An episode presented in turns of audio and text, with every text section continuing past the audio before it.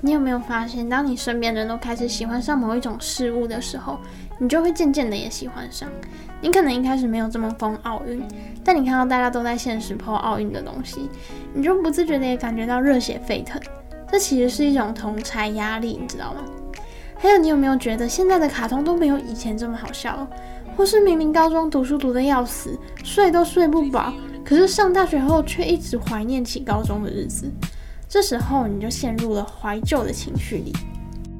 前情提要一下，上一集的内容是在讲行销公司如何锁定肚子里的宝宝作为他们的行销对象，或是有多少广告是利用恐惧让你不得不买他们家的产品，还有那些品牌是如何让你对他们家的产品上瘾的。本周的节目内容将会继续介绍上一周介绍过的品牌，就是戒不掉，来作为主题。但是如果没有听过上一集的，正在输入中也没关系。这一集的内容与上一集完全没有关系，不用担心自己接不上哦。如果你是第一次点入这个频道，那恭喜你，你正在给自己变得更厉害的机会。正在输入中是由主持人每集为你介绍书中有趣的小知识，首播时间为每周一晚上七点，重播时间为每周二早上十点。欢迎你每周在生活中找个空闲的时间。正在输入中。假如今天一群人在拍合照的时候，摄影师说大家比耶，你会在那时候选择比赞来显示自己的特立独行吗？大家应该都不太会吧。再举一个例子，如果今天有人传给你大家前几天出去玩的照片，你第一个一定是先看自己嘛？那看完自己之后呢？你一定会开始看周围那些人的样子。为什么呢？因为你需要去观察自己是不是有融合在这个群体里面。这表达了什么现象呢？身为人类的我们，绝对不会把自己孤立出来。我们会以人我之间的关系来检查自己的行为或决定是不是正确的。或许很多人都有听过，我们人类为了要生存下来，逐渐演化出一种群体意识。因为如果被单独留下来，我们就很有可能被饿死，或是被野兽吃掉。所以，我们出于本能，会将别人的行为当成自己做决定的基础。这种现象是一个你很常听到的名词。但你没有想过它有多恐怖，它就是同侪压力。你有没有发现，这个世界一段时间就会开始流行一项事物，像前一阵子的天竺鼠车车啦、鬼灭之刃啊，在其中你会发现，即便你其实没有很喜欢这个东西，你也会因为别人喜欢而增加对这个东西的好感度。所以你有没有想过，陌生人的影响比你想象中的还要大很多？举例而言，你今天在逛虾皮，看到还不错的东西的时候，你是不是一定会往下滑来看所有买家的留言，然后再决定要不要把这个东西加入购物车里？所以，当我们买东西的时候，其他人的想法是非常重要的，即便这些人是完全的陌生人。这个手法最常被用到的地方就是书店的畅销排行榜。为什么呢？因为书店里堆满了成千上万的书，你不可能每一本都翻开来看一次嘛。而且，就算你翻开了，你也不可能马上知道这本书到底会不会是你想要看的。所以这时候畅销排行榜直接让你省去爬四层楼的时间，而且也不用面对你的选择障碍。那为什么我们一定会相信这个畅销排行榜呢？因为我们一定会认为这些书是经过别人认可的。如果不读这些别人看过的书，我们一定会输别人一大截，而且会没办法参与热门的话题。这边其实牵扯到一个叫做畅销效应的东西。畅销效应就是在我们注意到一些东西是成功的之后，我们同时会被暗示说其他作品是失败的。接着我们就会产生一个想法：为什么大家都知道，只有我不知道？我不可以被遗漏。所以你就会发现，我们到最后买的东西啊，与我们真的想不想拥有它其实是没有关系的。更多的是我们会告诉自己，我们应该拥有这个东西。接着讲到同侪压力，你一定会想到脸书或是 IG。为什么现实动态会兴起？为什么大家会喜欢有事没事就 po 一下现实？我们喜欢随时随地的发表看法吗？这其实暴露出我们很害怕被这个世界遗忘。我们害怕没有人在乎我们的看法，所以我们必须要一直在现实上发表看法。我们也害怕孤单，所以我们要一直发现时，让自己保持跟这个世界联系的能力。这种同侪压力对青少年而言最明显。青少年还不知道自己是谁，不清楚自己是个什么样的人，所以他们会借由炫耀自己拥有的东西来明确自己的定位。所以当青少年要求说他想要一台 Switch，或是一个 iPhone，其实他想要的是一个自信心。他们会觉得他们能够借由消费来取得别人的好感，并且被别人接受。有研究指出，越没有自信或是自尊心低落的小孩子，越容易仰赖品牌。这种同侪压力很常见的就是叶配文，厂商会故意找一些 IG 粉丝很多的人，就是被称为网美或是网红的人，来叶配他的产品。为什么呢？因为其实青少年会把粉丝数量看成受欢迎的程度，那越受欢迎的人，他们就会越想要模仿，因为青少年都会希望自己是受欢迎的人嘛。这个在稍后我会有更详细的介绍。那你知道利用同侪压力行销最成功的是什么品牌吗？你不可能没有听说过它，或是甚至你现在手边的就是这个。没错，就是 Apple。运用同侪压力是苹果行销的核心法则之一，所以有一个名词叫做果粉。好像把自己称为果粉，就会有一种优越感。以我自己来讲好了，我现在手边这支 iPhone 也是我人生第一支 iPhone。我当初会买 iPhone，就是因为我不知道什么时候开始，我身边的朋友都在拿 iPhone，然后我就突然觉得，如果不拿 iPhone，我好像就融入不了大家。而且 Apple 也很坏的，创造了一个苹果生态圈。顾名思义，就是其他牌子的装置没办法融入这个苹果生态圈。当大家出去玩的合照都是用 AirDrop 传来传去的时候，然后你就要一个人很尴尬的跳出来说：“呃，可以用外传照片给我吗？”这就是为什么我现在会选择用 iPhone，因为我想要更好的融入大家。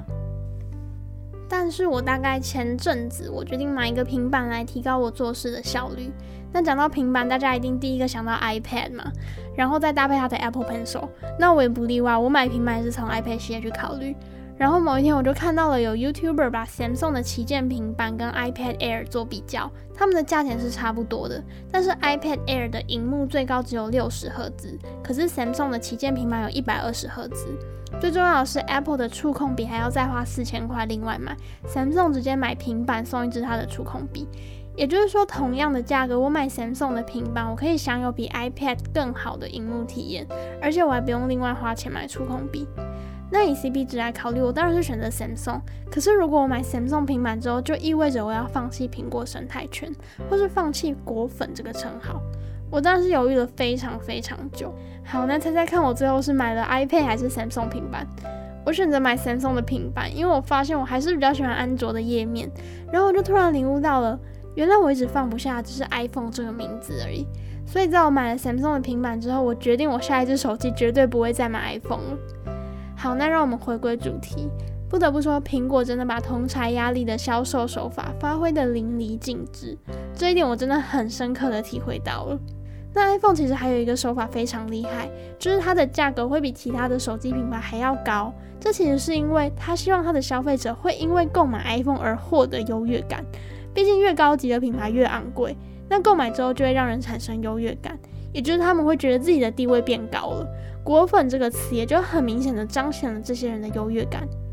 但是讲了这么多关于同侪压力的实例之后呢，一定会有人觉得他根本就没有同侪压力，或是他完全没在屌同侪压力，甚至可以说他觉得自己是一股清流，因为同侪压力对他根本完全没用。这种类型的消费者总是避开正在流行的事物，甚至是避开在同侪间流行的东西，因为他觉得那种受欢迎、一堆人喜欢的品牌根本不酷。也就是说，大家都一样酷的时候，反而就不酷了。听起来他们好像真的是一股清流，但是其实这种人也躲不过同侪压力，因为他们一样会喜欢和具有相同看法的人聚在一起。意思就是觉得自己是清流的人，会跟另一个也觉得自己是清流的人聚在一起。所以啦，我们真的躲得了同侪压力吗？迪士尼最近不是一直在把小时候我们看的那些动画翻拍成真人版电影吗？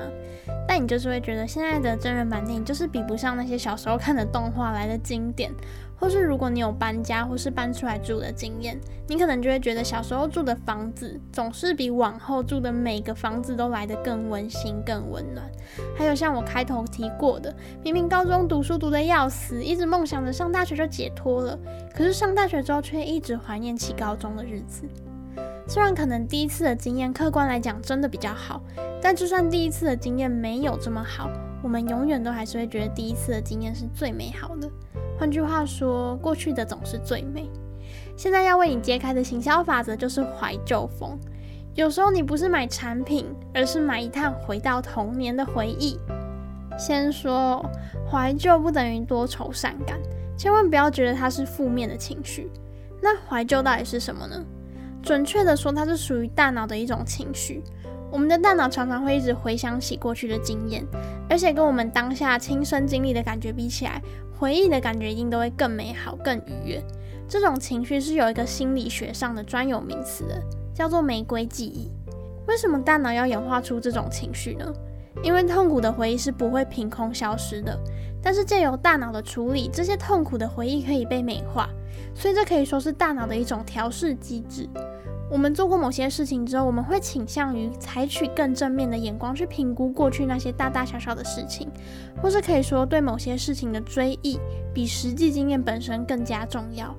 也就是说，真正发生了什么并不重要，更重要的是，当你回想起这些事情的时候，你是用什么样的心态、什么样的眼光去看待这些发生过的事情。所以为什么当兵这么累？可是男人却很喜欢谈起自己当兵的生活。还有还有，你一定有听过你们班的老师对你们说，现在的学生一届不如一届。这其实也是因为老师自己陷入了玫瑰记忆的漩涡里面。因为反正以前的学生再调皮再捣蛋都已经过去了，在想起这些回忆的时候，老师只会觉得很可爱而已。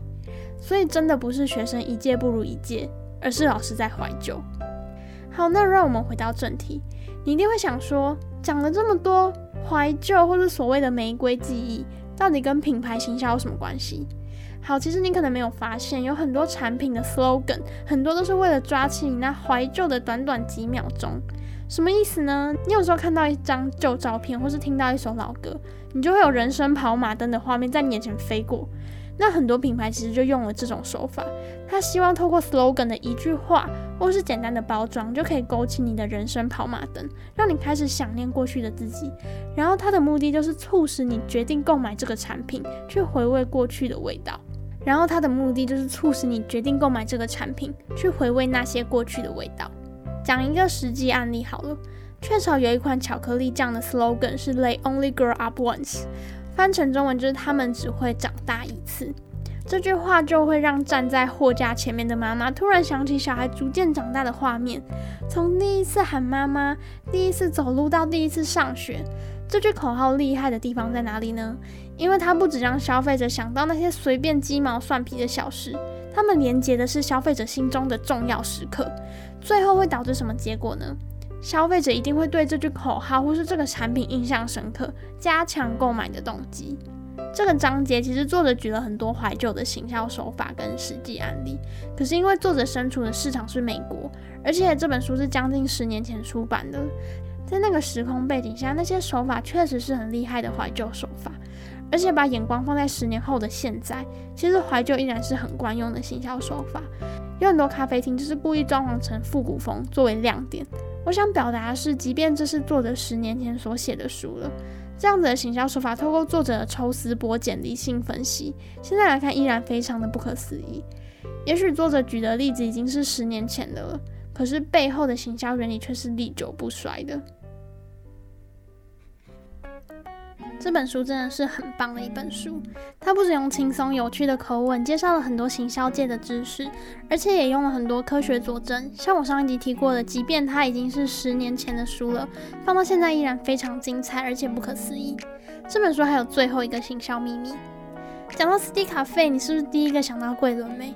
讲到 Reebok，你是不是会想到那位球星 Allen Iverson？讲到全联，你一定第一个想到全联先生。那你有没有思考过，为什么那些品牌要大费周章的找人当代言人？下一集我们将为你介绍品牌如何让你被名人牵着鼻子走，以及分享一些我的心得。那么以上是本周为你输入的内容，记得我们首播时间为每周一晚上七点，重播时间为每周二早上十点。我们下周同一时间继续为你输入中。